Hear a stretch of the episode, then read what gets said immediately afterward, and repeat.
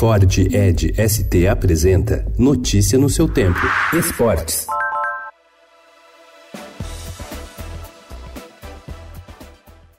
Distante dos holofotes há pouco mais de dois meses, quando deixou o comando da seleção feminina de futebol, Vadão aproveita o tempo em Campinas, no interior paulista. Após ficar quase cinco anos no cargo, dividido em duas passagens entre 2014 e 2019, o treinador de 63 anos deu lugar à sueca Pia Sandhage, depois de uma série de resultados negativos que culminaram na queda da equipe nas oitavas de final. Em entrevista ao Estadão, Vadão comentou sua passagem pela seleção e afirmou ter sido injustiçado enquanto esteve no cargo após reassumir o time em 2019. 2017. Revelou também o desejo de voltar a trabalhar no futebol masculino no ano que vem.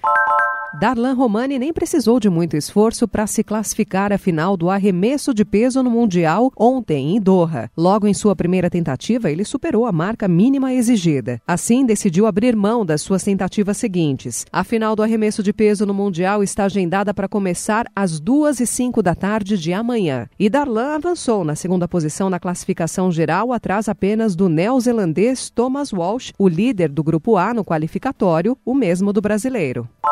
Os treinadores no Brasil estão acuados. Recentemente, num abraço entre Ney Franco e Abel Braga, no jogo entre Goiás e Cruzeiro, Abelão disse que a vida de técnico está difícil.